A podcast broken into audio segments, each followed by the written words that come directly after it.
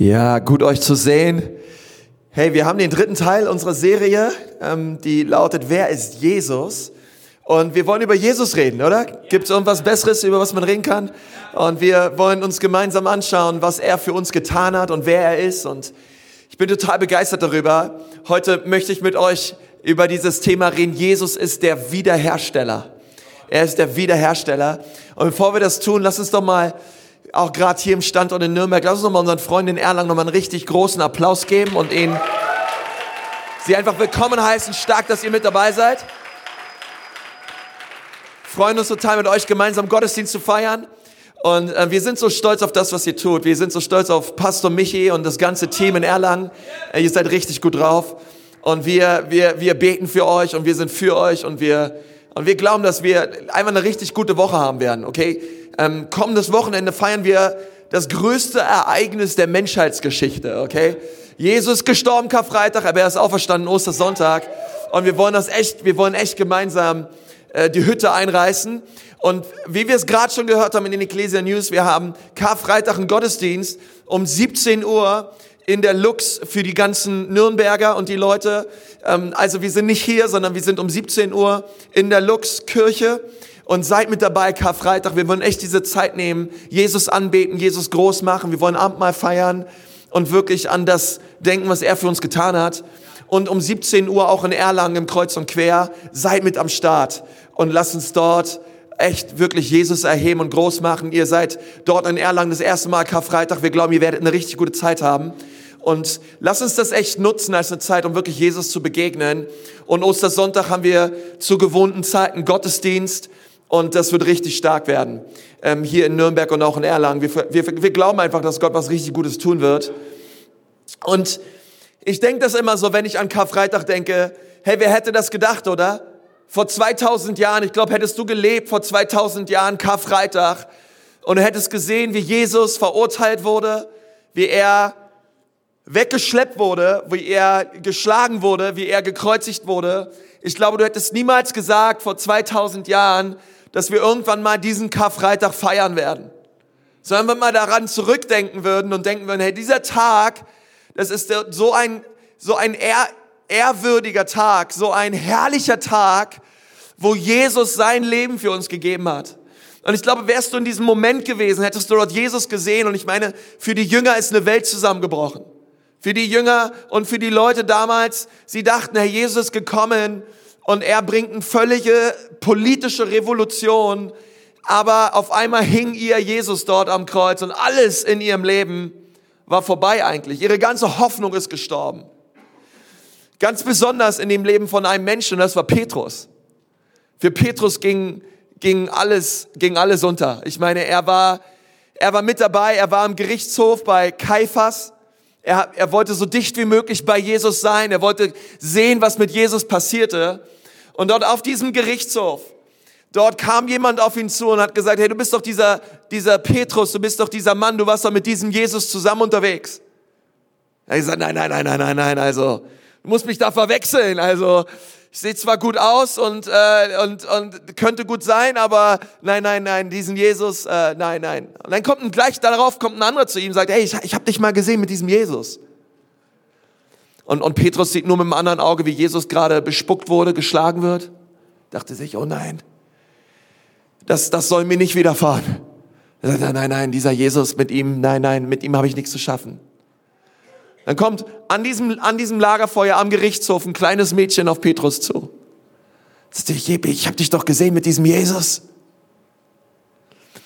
Und, und Petrus sagt was krasses, er sagt, nein, ich kenne diesen Jesus nicht. Ich habe ihn nie gekannt. Und in diesem Moment, sagt die Bibel, treffen sich die Augen Jesu und die Augen von Petrus.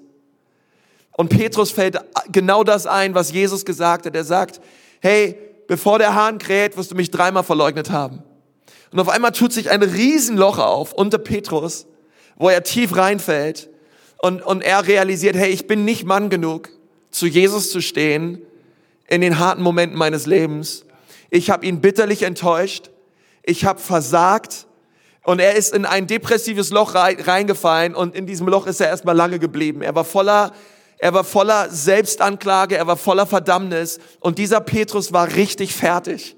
Und alles, was er nur noch tun konnte, war wegrennen. Soweit es ging, wegrennen. Und er war, er war echt am Boden zerstört und, und völlig, völlig down und völlig fertig. Und ich denke so, ähm, für Petrus, er, er starb nicht nur tausend Tode, sondern ich glaube in diesem Moment all seine Hoffnung, all seine kühnsten Träume, all das ist mitgestorben. Und der Junge, der, der, der war nur noch fertig, der Typ. Und, und bitterlich enttäuscht. Aber die Geschichte, über die wir heute reden, ist eine Geschichte der Wiederherstellung. Ist eine Geschichte, dass trotz Karfreitag Ostersonntag kommt. Ist trotz Petrus am Boden zerstört und am Ende und alle seine Hoffnungen, alle seine Träume waren weg und down. Ähm, bist du vielleicht auch hier und, und fühlt sich vielleicht wie Petrus. Vielleicht hast du dich selber auch schon aufgegeben. Vielleicht hast du auch schon deine Hoffnung und deine Träume aufgegeben im Leben. Vielleicht bist du auch enttäuscht darüber, wie dein Leben verlaufen ist oder wie es momentan verläuft. Und du kannst dich sehr gut mit Petrus identifizieren. Aber die Botschaft von Karfreitag und die Botschaft von Ostersonntag lautet, es gibt gute Neuigkeiten. Es gibt eine gute Botschaft. Es gibt eine gute Verheißung, die Jesus ausgesprochen hat über dein und über meinem Leben. Und egal was du durchgemacht hast und egal was in deiner Lebensgeschichte bislang passiert ist, es gibt ein Evangelium. Es gibt eine gute Nachricht. Es gibt eine gute Botschaft über dein Leben. Und deswegen ist es erstmal, vielleicht, vielleicht ist es so in deinem Leben, du fühlst dich wie Petrus. Und du, du fühlst dich wie ein Versager. Aber ich glaube, es gibt keine persönliche Geschichte, es gibt nichts, was irgendein Mensch hier in Nürnberg oder in Erlangen durchgemacht hat, der gerade im Hause des Herrn sitzt oder meine Stimme hört. Es gibt keine Sache, die du in deiner Vergangenheit erlebt hast, die Jesus nicht drehen kann zu seiner Ehre und zu seiner Herrlichkeit. Ist irgendwer hier, der das glaubt? Nichts, nichts, egal was es ist. Jesus kann es nehmen und Jesus kann es drehen zu seiner Ehre. Und deswegen glaube ich so sehr daran, dass Jesus, wer ist Jesus? Er ist der Wiederhersteller. Er macht aus, er macht aus deinem Karfreitag einen Ostersonntag. Und egal was es ist, und du kannst hier sitzen und du kannst sagen, hey, keine Ahnung, ich habe so viel Tod erlebt, ich habe so viel Karfreitag erlebt in meiner Beziehung, ähm, in meiner Ehe. Vielleicht, vielleicht, keine Ahnung, vielleicht bist du geschieden oder ähm, oder du, du, du hast Sachen durchgemacht mit deinem Unternehmen auf deiner Arbeitsstelle Du hast so viel, eigentlich du hast so viel Zerbruch erlebt, du hast so viel Tod erlebt und so viele Dinge in deinem Leben gehen bergab. Ich möchte dir sagen, es gibt trotzdem eine gute Botschaft für dich, denn Gott ist in der Lage, Gutes zu bewirken. Auch wenn es in deinem Leben bergab ging, vielleicht deine Karriere zu Ende ist, deine Träume geplatzt sind, selbst, selbst wenn du in einem Gefängnis warst, und ich habe jemanden erlebt, ich bin mal in Nürnberg gelaufen und ähm, ich war eigentlich nur auf dem Weg, was zum Essen. Und da habe ich, ist jemand an mir vorbeigegangen und der kam zu mir und hat gesagt, hey, sind doch dieser Pastor. Ich habe gesagt, ja, ja, ich weiß, dass Sie, ich war im Gefängnis und Sie haben gepredigt. Und, das, und, und, und da, da bin ich Gott begegnet wie noch nie zuvor. Und ich habe so Jesus erlebt. Und ich dachte, hey, selbst wenn du mal im Gefängnis warst oder immer noch in irgendeinem Gefängnis bist, ähm, Jesus kann deine Geschichte nehmen und er möchte sie drehen und verwandeln. Ey. Und das finde ich so stark, weil bei Gott gibt es immer, immer einen Neuanfang. Es gibt immer ein, es gibt immer ein nächstes Kapitel. Es gibt immer eine Auferstehung. Und, und wenn dich das, keine Ahnung, für dich wie Predigergelaber anhört und du dir denkst, ey, das, das, das hört sich irgendwie in der Theorie nett an, ähm, dann schau dir Karfreitag und Ostern an, dann ist es genau die Botschaft. Karfreitag waren alle am Boden zerstört. Aber der Ostersonntag kam. Der Stein wurde zur Seite gerollt. Nicht nur damit Jesus raus konnte, sondern damit du reingehen kannst. Und dich, und wirklich sehen kannst, er ist wirklich auferstanden. Und du seine Grabtücher anfasst und siehst, wow, es stimmt. Er ist aufgefahren zur Herrlichkeit, zur Herrlichkeit des Herrn. Und du darfst, und du darfst dir dessen gewiss sein, dass egal was du durchmachst, Jesus in der Lage, er ist in der Lage, es zu drehen. Und ich möchte gerne, dass wir mal unser Handout rausnehmen. Und ich möchte echt eine sehr ermutigende, stärkende Predigt heute halten für dich. Ähm, und dass wir mal gemeinsam ins Lukas-Evangelium gehen. Der Arzt Lukas, er hat so viel geschrieben über Jesus und darüber, wer Jesus war. Und er sagt was Starkes in Lukas 8, Vers 1. Er sagt, nicht lange danach zog Jesus durch die nahen gelegenen Orte. Sagt mal alle, nicht lange danach. Okay, Preis. Und jetzt nochmal auch die Männer bitte. Wenn du es vielleicht sonst nicht mitmachst, vielleicht magst du heute mal mitmachen, okay? Einfach nur mal Wort Gottes kurz aussprechen, okay? Nicht lange danach. Nicht lange danach. Okay, come on. Nicht lange danach zog Jesus durch die nahegelegenen Orte und Dörfer, um die Botschaft vom Reich Gottes zu verkünden. Sitze vielleicht hier, denkst du, Konzi, was soll dieser Vers? Ähm, ich, ich sag dir eins, in Gottes Reich gibt es immer ein nicht lange danach. Immer ein nicht lange danach. Egal was du durchgemacht hast, es gibt für Jesus ein nicht lange danach. Er ist in der Lage, ein neues Kapitel aufzuschlagen. Und, und die Frage ist jetzt nicht lange danach, wonach nicht lange danach, was ist davor passiert, was ist geschehen. Und, und ich, ich, ich, ich finde es so stark, dass, dass Gott in der Lage ist, Dinge zu drehen. Wir gehen dann, dann ein Kapitel zurück. Wir gehen zu Lukas 7. Nicht lange danach, nicht lange, nicht lange nach, nicht lang nach deinen gescheiterten Träumen und nach deinen gescheiterten Hoffnungen ist etwas passiert. Lukas 7, die Verse, die Verse 11 ähm, bis 17. Dort lesen wir bald darauf. Sagt mal bald darauf. Ach, schon wieder ein Wort, das würde ich unterstreichen, das würde ich umkreisen, okay? Bei Gott gibt's immer ein bald darauf. Ist genauso wahr, okay? ähm, es gibt ein bald darauf, eine Zeit danach und bald darauf ist etwas getan, okay? Bald darauf. Es gibt eine Zeit, die, die, die Gott hat nach der Zeit, die du momentan durchmachst, okay? Also nimm nicht deine schwierige Situation und setz dahinter einen Punkt. Und so wird es immer bleiben. Sondern Gott hat ein bald danach und Gott hat ein bald darauf über dein Leben. Okay, setze keinen Punkt, wo Gott keinen Punkt setzt. Okay, setze ein Komma, weil Gott ist in der Geschichte und er ist dabei, etwas zu tun. Ähm, lass es nicht zu, dass der Teufel einfach eine Momentaufnahme deiner Vergangenheit oder deiner Situation schießt, dieses Bild nimmt, es in deinem Wohnzimmer aufhängt und sagt, schaust dir an, so wird dein Leben bleiben und es wird sich nie etwas daran ändern. Glaub seinen Lügen nicht. Glaub seinen Lügen nicht sondern es wird sich etwas ändern, wenn Jesus in dein Leben kommt. Weil er ist der Wiederhersteller und er ist der Gott, der, der, der Dinge wieder auferstehen lässt. Aus Ruinen lässt er Dinge wieder auferstehen. Und es gibt ein bald darauf im Reich Gottes. Was ist passiert? Bald darauf zog Jesus mit seinen Jüngern weiter zur Stadt Nein. Eine große Menschenmenge folgte ihnen. Und als er sich der Stadt näherte, kam ihm ein Trauerzug entgegen. Der Tote war der einzige Sohn einer Witwe gewesen und viele trauerten mit ihr. Also es ist so dieses Szenario, Jesus geht mit einer riesigen Menge, Leute, die ihm nachgefolgt sind, Leute, die Wunder erlebt haben und Leute, die Wunder erleben wollten, mit Jesus los. Und da kommt diese Frau aus der Stadt heraus mit Leuten aus der Stadt und da gab es, ähm, da gab es einen Trauerzug, okay? Und, und die Bibel sagt, dass diese Frau eine Witwe war. Und in der damaligen Kultur war es so, wenn du eine Witwe warst, dann ähm, warst du schon ziemlich arm dran. Denn der Mann war dafür, der, der Mann war damals alles, okay? Der Mann war, er war, er war, er war der Angesehene in der Gesellschaft, er war der Angesehene in der Stadt, er war der, der arbeiten war, er war der, der das Geld ins Haus gebracht hat, ähm, er war der Versorger der Familie. Er war, als Frau hast du das nicht bekommen, du hast nicht die gleichen ähm, Möglichkeiten und Gelegenheiten bekommen wie ein Mann damals, okay? Sondern wenn dein Mann tot war, dann bist du ganz automatisch in eine, in eine Bahn der Armut hineingekommen, ganz schnell, okay? Und du warst sehr verzweifelt. Und ihr müsst euch diese Frau vorstellen, nicht nur hatte sie keinen Mann, nicht nur, nicht nur hatte sie äh, vor, weiß ich nicht wie vielen Jahren die Beerdigung ihres eigenen Mannes mitgemacht, sondern, sondern die Bibel sagte, sie, sie hat jetzt auch ihren Sohn verloren. Okay? Und der Sohn, das war dann in ihrer Familie derjenige, auf den sie all ihre Hoffnung gesetzt hat. Mein Sohn wird dann um mich kümmern.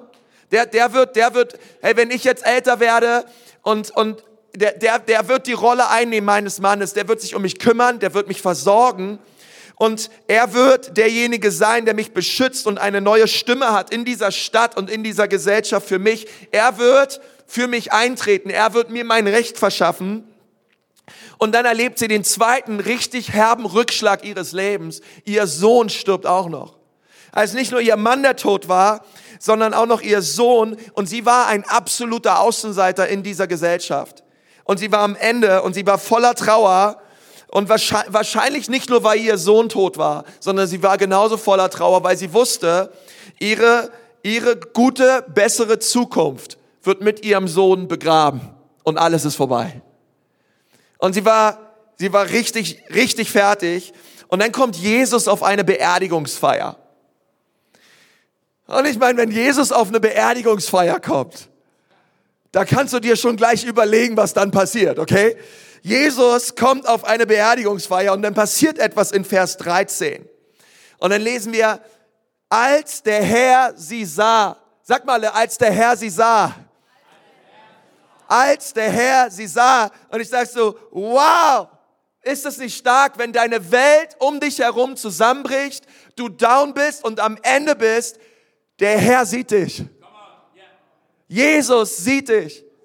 Er, er, er, er nimmt dich, er, er sieht dich, du bist an seinem Herzen und auch wenn alles um dich herum runtergeht, Gott sieht dich und der Teufel sagt, hey, du bist überhaupt nicht mehr auf Gottes Radar, du bist, du bist abgeschrieben, schau, wie es dir geht, schau, was in deinem Leben passiert. Es geht alles nur bergab, nicht nur ist dein Mann gestorben, es ist auch noch dein Sohn gestorben. In deinem Leben wird alles runtergehen.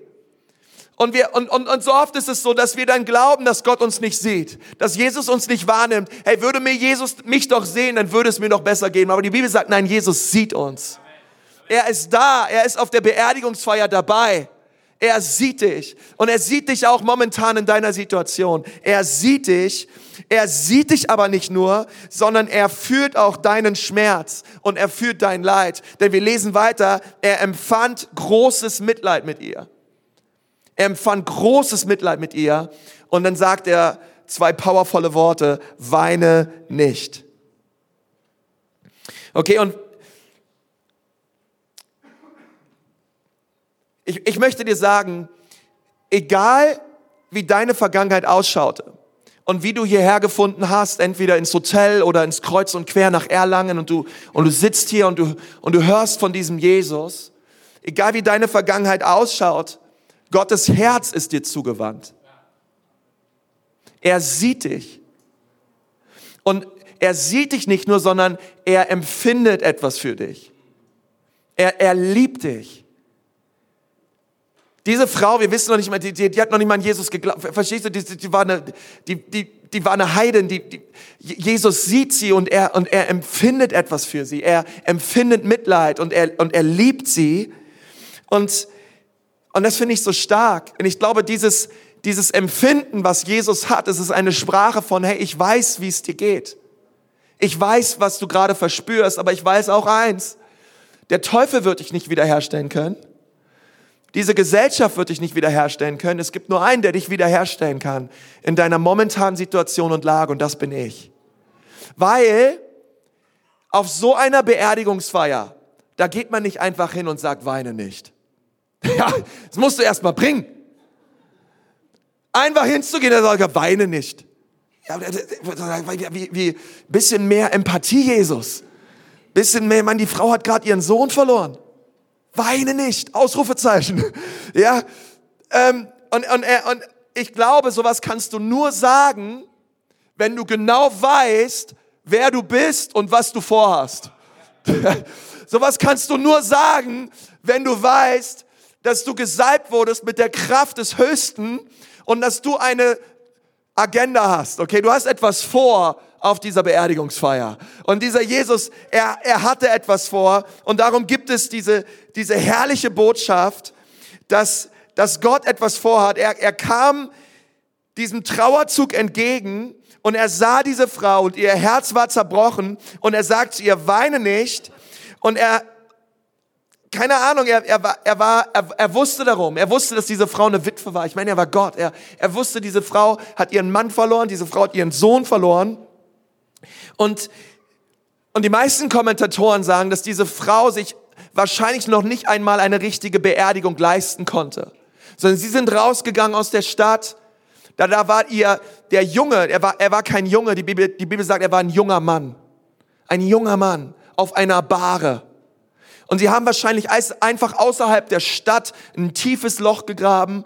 Da wurde der, der Körper einfach runter reingerollt und hat man ein bisschen Erde rüber gemacht. Und Jesus, und Jesus, er, er, er wusste um die Situation, er sagt ihr, weine nicht. Und da liegt, das, da liegt so eine Kraft in diesen Worten. Weine nicht, denn ich habe etwas vor. Und dann sagt er in Vers 14, und er ging hinüber zur Bahre und berührte sie, und die, die Träger blieben stehen. Weißt du, warum die stehen blieben und es nicht fassen konnten? Wahrscheinlich dachten sich, hey, wer bist du denn? Was, was für ein Witzbold bist du denn? Du kommst hierher auf unseren Trauerzug, alle sind am Weinen, alle sind fertig und du läufst hier einfach zu dieser Bahre und du, und du fährst diese Bahre an. Weißt du, Vers, Vers 15 ähm, ist, ist sehr interessant. Du hast damals als Jude und schon gar nicht als Rabbi, wie Jesus es war, einen Toten berührt das hat dich sofort unrein gemacht. Und du wurdest ähm, ausgestoßen aus der Synagoge. Du, ähm, du, man hat nichts, nichts tot, man hat generell nichts Totes angefasst. Und ein toter Mensch war unrein und du und du bist nicht einfach hingegangen und und hast diesen diesen diesen Leichnam angefasst. Und da, da, da war so eine das war so eine angespannte Situation. Auf einmal alle waren ganz perplex, alle, alle bleiben stehen und da steht Vers 15, da setzte, äh, Jesus, Jesus sagt zu ihnen und sprach, steh auf. Und Vers 15, da setzte sich der Verstorbene auf und fing an zu sprechen. Und in so Momenten hätte ich gerne eine Fußnote, die mir dann in meiner Bibel unten sagt, was der Verstorbene dann gesagt hat. Willst du es nicht gerne wissen? Vielleicht redet er einfach weiter, was er zum Schluss gesagt hat, ja? Äh, ja, diese Pfanne da hinten mit dem Fisch drauf, die darfst du nicht zu hoch schmeißen mit dem Fisch drinne und keine Ahnung, dann war sein Leben vorbei. Man wusste nicht richtig, was passiert ist. Und ähm, oder oder vielleicht steht er auf und sagt, äh, wer bist du? Warum weint meine Mutter? Mama, was ist los hier? Ja, äh, was, was, was, was, was, treibt ihr hier mit mir? Ja, man weiß es nicht. Aber auf einmal steht er auf, äh, auf einmal, auf einmal richtet er sich auf dieser Bahre und er fängt an zu reden. Und dann lesen wir etwas Powervolles. So gab Jesus ihn seiner Mutter zurück. Also Jesus geht hin zu dieser Bahre, er fässt diesen Jungen an, diesen jungen Mann, er, die Power und die Auferstehungskraft Gottes kommt in diesen Körper. Der Junge richtet sich auf auf dieser Bahre und, und dann sagt die Bibel, und Jesus gab ihn seiner Mutter zurück.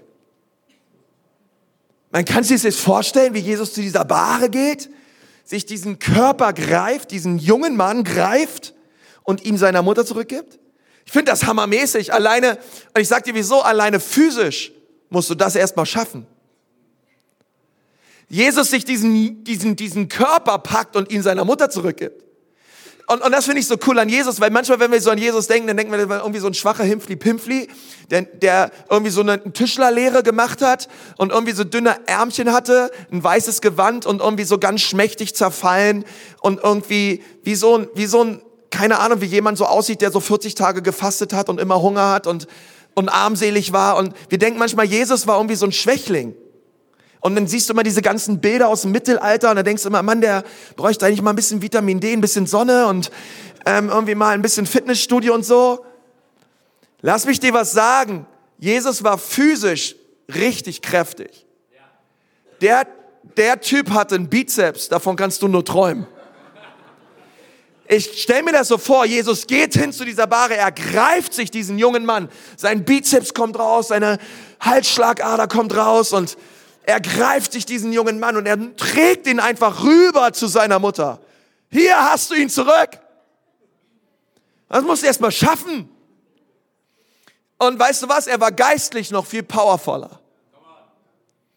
Unser Jesus war, er war der schönste Mensch, der jemals lebte. Und er war stark, er war kräftig, er war physisch und er war einfach powervoll. Und er, er, er greift sich einfach diesen jungen Mann und Und er, schickt, er, er, er nimmt ihn, bringt ihn seiner Mutter zurück. Und ich glaube, es steht nicht in der Bibel, ich kann mir vorstellen, dass er gesagt hat, habe ich dir nicht gesagt, weine nicht? Hab's dir doch gesagt. Hier hast du ihn. Alles gut, oder? Und dann lesen wir, wie diese Sache eine krasse Kettenreaktion auslöste. Vers 16. Angst und Ehrfurcht erfasste die ganze Menge, das glaube ich. Weil ich meine, ihr müsst mir vorstellen, Jesus kam schon mit einer riesigen Crew dahin.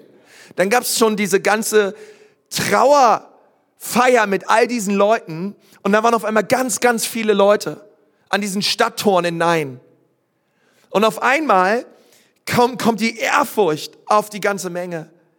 Sie lobten Gott und sagten, ein mächtiger Prophet ist zu uns gekommen. Heute hat Gott selbst sein Volk besucht. Berichte über diese Tat verbreiteten sich in ganz Judäa und über die Grenzen des Landes hinaus. Wow! Hey, da ist was passiert. Die Leute haben mit eigenen Augen gesehen, dass Jesus die Toten lebendig macht. Dass er einer Witwe ihren Sohn zurückgab. Eine Frau, die am Boden zerstört war, die am Ende war, er sah sie, er, sein Herz war bei ihr, er liebt sie, er greift sich den Sohn, er weckt ihn aus dem Toten aus und er überreicht ihn ihr zurück. Und die haben das gesehen. Und sie waren berührt und gepackt. Und, und ich, und ich, ich denke so, hey, wow, das ist, das ist für mich das Evangelium. Das ist für mich die gute Botschaft von Karfreitag und von Ostern. Die, die Botschaft des Evangeliums lautet, lautet deswegen nicht immer gleich, dass Gott ah, okay, auf jede Trauerfeier gehen möchte und jeden Toten lebendig macht. Aber die tiefere Wahrheit dahinter bedeutet, dass Gott alles Tote in deinem Leben lebendig machen kann. Es ging ihm nämlich nicht nur um diesen Sohn, der jetzt lebendig ist, sondern es ging ihm zutiefst um die Witwe. Es ging ihm um ihr Herz. Er sah sie, er, er, sein Herz war voller Erbarmen mit ihr. Er, das, das war alles cool, aber er, er, liebte, er, er liebte einfach Menschen. Und er, und er hat nicht nur den Jungen lebendig gemacht, sondern alle Hoffnungen, alle Träume und all das wieder auferweckt in dem Herzen dieser Frau, dieser Witwe. Und, und er kam einfach und hat gesagt, hey, das ist eine tolle Beerdigung, aber heute gibt's keine Beerdigung. Heute nicht. Heute nicht. Und ich meine, irgendwann starb der Junge auch wieder. Auch die Witwe starb irgendwann wieder. Aber nicht an diesem Tag. Gott hat da etwas anderes vor. Gott ist hineingekommen in die Situation. Und ich möchte gerne vier Wahrheiten geben von dem Herzen Gottes, was wir lernen können aus dieser Geschichte und was es bedeutet, dass unser Herr Jesus der Wiederhersteller ist. Seid ihr noch dabei? Okay, das allererste, die allererste Wahrheit, die du und ich, die wir immer wieder hören müssen, lautet, der Teufel zerstört, doch Jesus stellt wieder her. Der Teufel zerstört, aber Jesus, er stellt wieder her. Es gibt einen Propheten im Alten Testament, der heißt Joel. Und dieser Prophet, er hat darüber prophezeit, dass ganz, ganz schwierige Zeiten auf das Volk Israel zukommen werden. Aber er hat zu ihnen gesagt, dass wenn sie umkehren und wenn sie beten und wenn sie sich Gott wieder neu zuwenden, Gott etwas Neues tun möchte in ihrem Land. Und er sagt es so zu ihnen, er sagt, hey, richtet euer, euer, euer Augenmerk, euer Herz neu auf Gott zu. Und ihr werdet sehen, wie Gott wirklich den Himmel öffnen wird und euch segnen möchtet. Denn es war so, wir, wir lesen das in Joel 2, Vers 25. Und ich werde euch die Jahre zurückerstatten, welche die Heuschrecke, der Fresser, der Verwüster und der Nager verzehrt haben. Mein großes Kriegsheer, das, das ich gegen euch gesandt habe. Und was sie erlebt haben, war, die erste Heuschreckenplage kam und haben alles weggefressen. Und was dann noch übrig war, es kam die zweite Heuschreckenplage, hat alles weggefressen. Was dann noch übrig war, hat, kam der nächste Schwarm von Heuschrecken, hat alles weggefressen und es war nichts mehr da. Und Joel sagt, so geht es euch nicht nur, nicht nur rein von der Ernte, nicht nur wirtschaftlich, sondern auch geistlich. Es ist nichts mehr da. Aber ich möchte Dinge zurückerstatten. Ich möchte euch heilen und ich möchte euch wiederherstellen, wenn ihr euer Herz mir zuwendet. Wenn ihr anfangt, mich zu suchen, wenn ihr umkehrt von euren Sünden und von eurer Schuld, werde ich euer Land heilen und ich werde euch wiederherstellen. Und vielleicht geht's dir auch so ähm, wie in dieser Zeit. Vielleicht denkst du dir auch so, hey, das kam die erste Krise und kaum war die erste Krise vorbei oder ich stecke noch mittendrin, kam schon die zweite Krise ins Haus und ich, ich hab, steck da noch drin und es kommt noch ein Problem nach dem anderen und nach dem anderen. Und, und ich glaube, dass dass Gott sagen möchte, ich bin der Gott, der wiederherstellt. Der Teufel möchte dich zerstören. Der Teufel möchte dich fertig machen. Er möchte Dinge rauben und er möchte dich kaputt machen. Und, und ich bin Gott und ich bin Jesus und ich bin das in der Lage, das Allerschlimmste in deinem Leben zu wenden zu meiner Ehre. Genauso wie ich es getan habe, Karfreitag und Ostern, möchte ich es auch in deinem Leben tun. Der Teufel sagt, hey, bringe den Jungen raus, grabt ein Loch für ihn, haut ihn da rein und macht die Erde rüber und gut ist und ich werde diese Witwe zerstören. Aber Jesus hatte einen anderen Plan. Jesus, Jesus hatte einen anderen Plan. Und der Plan Jesu ist es auch, deine Beerdigung zu besuchen und das Grab zu räumen. Und zwar heute. Egal was es ist in deinem Leben. Gott ist in der Lage, es zu tun. Das zweite lautet, manchmal müssen wir die Konsequenzen tragen, nie aber Schuld und Verdammnis. Wie das Volk Israels damals tun musste, ist es in unserem Leben auch so. Und wenn wir dann die Konsequenzen spüren und durchleben, sagt die Bibel, und das ist so, bei falschen Entscheidungen, die wir treffen, bei Sünden, die wir begehen und Dinge, die wir tun, es gibt Konsequenzen. Und manchmal müssen wir diese Konsequenzen tragen. Aber Jesus, das finde ich so stark, hey, wenn wir umkehren, die Bibel sagt, hey, er ist treu und gerecht, er vergibt uns unsere Schuld, er wäscht uns rein durch sein Blut. Und, und vielleicht, vielleicht erleben wir die Konsequenzen, aber wir müssen nicht länger mit der Anklage, der Schuld und der Verdammnis rumlaufen, sondern Jesus hat all das am Kreuz auf sich genommen. Du kommst vielleicht nicht immer gleich aus den Konsequenzen raus, aber es gibt Hoffnung in Jesus. Es gibt keine Verdammnis mehr für die, die in Christus Jesus sind. Er hat die Schuld auf sich genommen. Also lauf nicht länger damit rum.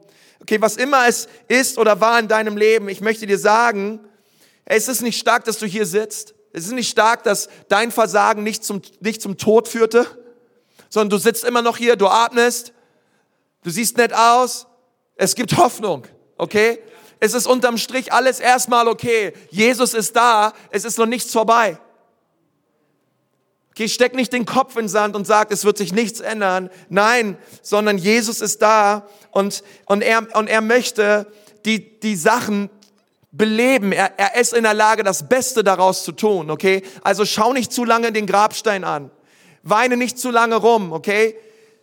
Knabber nicht zu lange an der Anklage, Anklage herum und, und, und sei voller Verdammnis, okay? Sondern steh auf und bekenne, dass Jesus Herr ist und dass er die Kontrolle hat über dein Leben. Ja, du hast Fehler gemacht, die machen wir alle. Aber mit Jesus gibt es immer einen neuen Anfang und es gibt immer einen neuen Tag. Ja, der Teufel möchte, dass du voller Verdammnis bleibst und dich zurückziehst und nie in eine Kleingruppe gehst, nie zu Next Steps gehst, einfach dein eigenes Ding machst und, und am besten dich aus allem raushältst und dich zurückziehst. Oh, und Jesus sagt, nein, komm raus, komm raus, komm zu mir, komm zu mir. Ich möchte dich heilen, ich möchte dich wiederherstellen, ich möchte, ich möchte dir vergeben. Und all die Verdammnis und die innere Anklage, die du jetzt spürst, ich möchte diese Stimmen zum Verstummen bringen in deinem Leben. Schau auf mich, schau auf mich. Das dritte ist, unsere Niederlagen definieren uns nicht. Unsere, unsere, meine und deine Niederlagen, sie definieren uns nicht. Herr, und wenn wir uns das Versagen des Petrus anschauen, als er da vor dem Gerichtshof stand und Jesus so verfolgt ist und sehen wollte, was passiert ist mit seinem Freund Jesus. Und auf diesem Gerichtshof, inmitten diesem gesamten Prozedere, dreimal gefragt wurde, ob er nicht der Freund von Jesus ist und ob er Jesus nicht kennt und er Jesus dreimal verleugnet hat. Wow, da war der Typ am Boden und zwar richtig. Der war richtig, der war richtig, richtig fertig. Der war zu nichts mehr in der Lage. Und weißt du was, woher ich das weiß? Weil Petrus kurze Zeit später, er hat alles aufgegeben und er ist zurückgegangen in sein altes Berufsleben. Und er war wieder am Fischen. Und er hat gesagt, ich mache einfach das, was ich immer gemacht habe. Ich habe ich hab alle, ich bin all in gegangen auf Jesus. Aber es hat alles nichts gebracht. Und er, und er, und er war, und er war am Fischen, er war in seinem alten Leben, er hat noch gar nicht realisiert, dass Jesus auferstanden ist. Und dann kommt Jesus, da kommt, Jesus kommt ihn besuchen. Und er, er kommt an den Strand und er erscheint dort Petrus. Und Petrus sieht den auferstandenen Christus. Das, was er gehört hat, das, das was, was vielleicht andere schon gesagt haben, er erlebt Jesus dort wieder. Und Jesus schaut ihn in die Augen und sagt, Petrus, liebst du mich? Ja, ich lieb dich, Jesus. Liebst du mich? Ja, ich lieb dich. Liebst du mich? Ja, ich lieb dich, Jesus. Ja, ich weiß, dass du mich liebst, Petrus. Ich werde dich gebrauchen. Du wirst der Pastor sein der ersten Gemeinde. Und ich werde dich gebrauchen. Und weißt du, ich finde es so stark, denn das Berufungserlebnis oder das, was das Leben des Petrus ausmachte, war nicht die Erfahrung auf dem Gerichtshof bei Kaiphas, sondern es war die Begegnung mit Jesus am Strand. Kurze Zeit später, wo Jesus genau wusste, wie Petrus drauf war, wie er sich fühlte, wie zerbrochen und enttäuscht er war über sein eigenes Leben. Aber Jesus ist zu ihm hingegangen und hat gesagt, weißt du was, diese Niederlage, die definiert dich nicht, Petrus. Ich habe dich immer noch lieb und ich möchte dich gebrauchen. Ist das nicht stark, ihr Lieben? Komm mal, wollen wir Jesus dafür mal einen Applaus geben? Das ist, das ist absolut krass. Und ich meine, wie, wie oft komme ich mir wie Petrus vor, dass ich sage, ich habe Jesus enttäuscht und ich habe Dinge falsch gemacht und Dinge, Dinge gedacht und Dinge getan, die nicht... Und, und, und man kann so voller, voller sich zurückziehen, voller Anklage. Und Jesus kommt und berührt uns und begegnet und sagt, hey, ich habe dich nicht vergessen, ich habe dich errettet und ich habe dich berufen. Und das, was ich vorhabe, das soll voll zum Zuge kommen in deinem Leben. Unsere Niederlagen definieren uns nicht, okay? Sondern Jesus hat eine Wiederherstellungsbegegnung mit Petrus am See Genezareth. Und das soll auch deine Geschichte werden und sein. Jesus möchte dir begegnen in deinem Gebetsleben, in der, dort, wo du ihn suchst und, und ihn anbetest, da kommt er mitten hinein in dein Herz, mitten hinein in deine Umstände, in dein Leben und er macht alles neu. Und das vierte, und damit möchte ich gerne abschließen, lautet, deine Niederlage kann dein stärkstes Zeugnis werden. Glaubst du das? Deine Niederlage kann dein aller, aller stärkstes Zeugnis werden. Es kann Zeugnis deines Lebens werden. Es kann etwas werden, wo du drüber erzählst.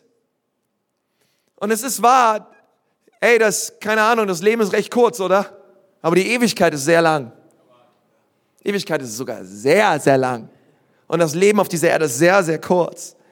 Und was du, der, was du und ich, ich glaube, was wir alle in der Ewigkeit sehen möchten, ist, dass wir so viele Menschen wie möglich erreicht haben für Jesus, oder?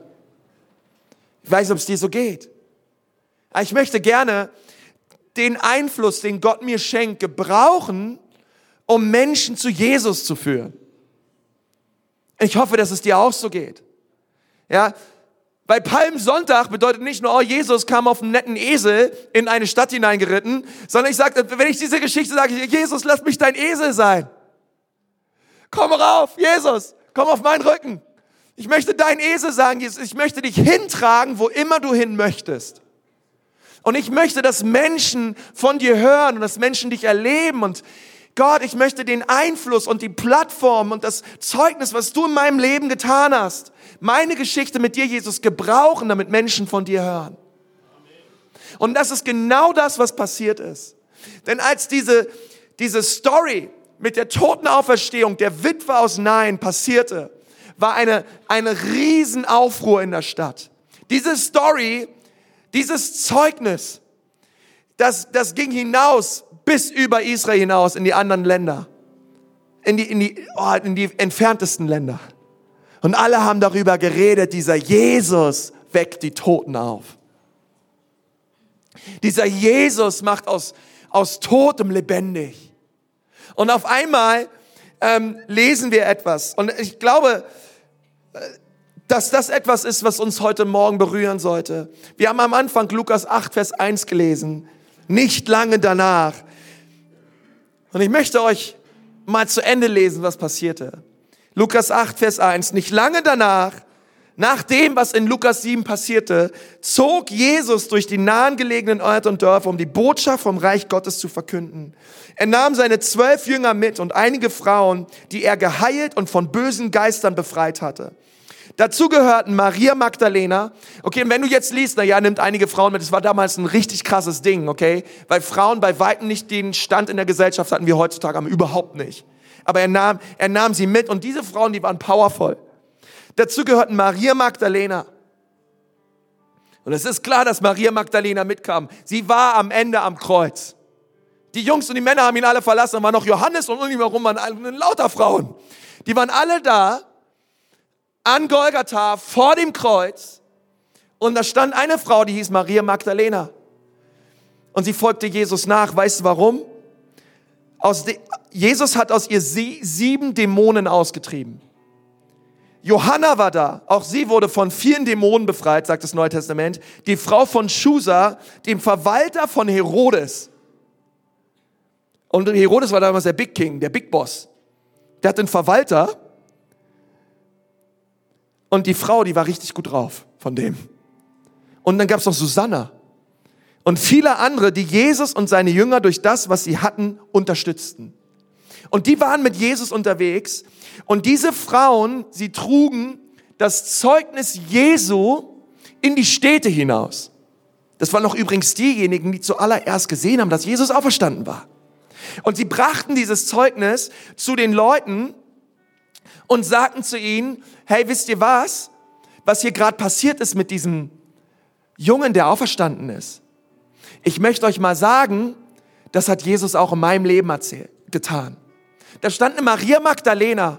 Da war ein Riesenaufruhr, was passiert ist. Und diese Frauen, die sind in die Menge rein, haben gesagt, hey Leute, ich sage euch, das, was hier passiert ist, ist richtig krass. Das hat Jesus auch mit mir getan. Er hat mich zwar nicht aus den Toten auferweckt, aber er hat ganz viele Dämonen aus mir ausgetrieben.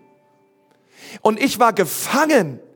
Ich war gefangen, ich habe mich selbst geschlagen, ich war fix und fertig, ich war am absoluten Rande der Gesellschaft, ich war besessen, ich war abhängig, ich war süchtig, mein Leben war sowas von kaputt. Kein Mensch auf dieser Erde wollte etwas mit mir zu tun haben.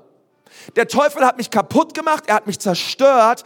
Und er hat alles geraubt aus meinem Leben, was lebenswert war. Und dann kam Jesus Da kam Jesus. Er hat mich gesehen. Er hat mich geliebt.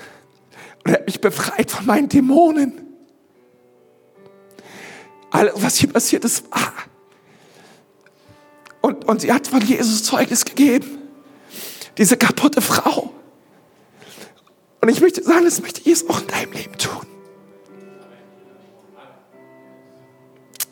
Das, was kaputt ist, möchte er nehmen und er möchte es heilen. Und er möchte dich wiederherstellen, damit du ein Zeugnis bist für viele Menschen. Deswegen nehm, nehm die Osterfleier und geh raus und lad Leute ein zu Ostern. Sag, Jesus hat mich auch verändert. Komm in den Gottesdienst. Jesus hat mich auch verändert. Ich möchte mein Zeugnis erzählen. Auch ich war kaputt. Ich war an meinen Sünden. Ich war voller Rebellion. Ich war aggressiv. Ich war drauf. Jesus kam in mein Leben und hat mich verändert. Ich bin einfach anders. Und ich, ich liebe diese Geschichte so sehr, weil diese, diese Frauen, sie sind einfach rausgegangen und sie haben das getan. Und, und, und die haben Städte verändert und Jesus, und Jesus möchte dich gebrauchen. Und er, er möchte diese Stadt Nürnberg, er möchte Erlangen berühren von Menschen, die verändert wurden. Von dem, was Jesus in ihrem Leben getan hat. Aber lass es nicht einfach zu, dass der Teufel sagt, dein Leben ist so, wie es ist. Und es wird immer so bleiben. Jesus macht aus Karfreitag Ostern. Er ist der Gott, der Tote auferweckt. Er ist der Wiederhersteller. Brust raus, Kopf hoch. Jesus, es ist ein neuer Tag. Es ist ein Tag des Heils. Ich danke dir, du bist mit mir. Und ich werde mich nicht länger aufhalten lassen. Gott ist so gut. Komm, lass uns mal gemeinsam beten. Habt ihr, habt ihr die Punkte, habt ihr das empfangen heute, ja? Komm, lass uns gemeinsam beten. Herr Jesus, wir danken dir von ganzem Herzen. Du bist so ein wunderbarer Gott. Du bist so ein herrlicher Retter. Und wir danken dir, Jesus, dass wir in dieser Passionswoche so vor dem Kreuz stehen und sagen dürfen, Jesus, danke fürs Kreuz. Danke, dass du am Kreuz für uns gestorben bist. Danke, dass du die Menschen siehst, dass du mich gesehen hast, dass du jeden Einzelnen siehst, der meine Stimme hört. Dass du uns gerufen hast und geliebt hast und du hast innerlich etwas empfunden. Da war Erbarmen mit mir. Du hast mich geliebt, Herr. Und ich danke dir dafür, dass du auch jedes persönliche Karfreitag drehen kannst zu einem gewaltigen Auferstehungsmoment. Jede Beziehung, die kaputt ist. Jede Verzweiflung, die da sind. Kinder, die da sind und nicht an Jesus glauben. Leute, die keinen Job haben. Leute, die in Krankheit sind. Leute, die hoffnungslos sind. Jesus, du berührst sie heute Morgen in unseren Gottesdiensten. Du veränderst sie und du hebst ihren Blick zu dir. Jesus, alles, was wir tun können, ist dich anbeten. Wir wollen dich ehren und wir wollen dir Danke sagen für das, wer du bist und was du getan hast. Und wenn du heute Morgen hier bist und du kennst Jesus nicht und du lebst nicht in einer persönlichen Beziehung mit Gott, du bist vielleicht, vielleicht Namenschrist oder kommst ab und an oder, aber du weißt eigentlich, lebst du nicht in Beziehung mit Jesus. Und du möchtest heute zu Jesus kommen und du möchtest ihn bitten, dass er dein Herr und Retter wird, dann kannst du Jesus erleben, gerade dort, wo du sitzt. Und wenn du das gerne möchtest, du sagst ja, Jesus, ich brauche dich, bitte vergib mir meine Sünden und vergib mir meine Schuld. Ich brauche dich, Jesus. Brauchst du nicht aufstehen, brauchst nicht nach vorne kommen, mal während wir die Augen geschlossen halten und du weißt ganz genau, dass du gemeint bist. Auch in Erlangen. Du weißt, dass du gemeint bist dort wo du sitzt, heb doch mal deine Hand. Heb sie doch mal hoch und sag, Jesus, hier bin ich. Bitte rette mich. Danke, deine Hand sehe ich, deine auch und deine auch und deine auch. Halleluja. Es sind noch mehr Menschen da, die sagen, Jesus, rette mich. Ich brauche dich. Danke, Jesus, für diese Menschen. Jesus, wir stellen sie unter den Schutz und den Segen deines Blutes. Herr Jesus, und wir beten, dass wirklich Rettung Einzug hält in ihr Leben. Und wir beten, Jesus, dass du sie berührst und dass sie vor dem Kreuz stehen, Vater, dass sie wirklich das Kreuz sehen und einfach nur Danke sagen können. Danke, Jesus. Danke für das, was du für mich getan hast. Ich gebe dir mein Leben. Ich kehre um von meiner Schuld und von meinen Sünden und ich wende mich dir zu. Herr, dass diese Offenbarung in ihre Herzen hineinkommt, Herr, das ist unser Gebet dass du das jetzt gerade tust, Heiliger Geist. Dafür danken wir dir in Jesu Namen. Amen.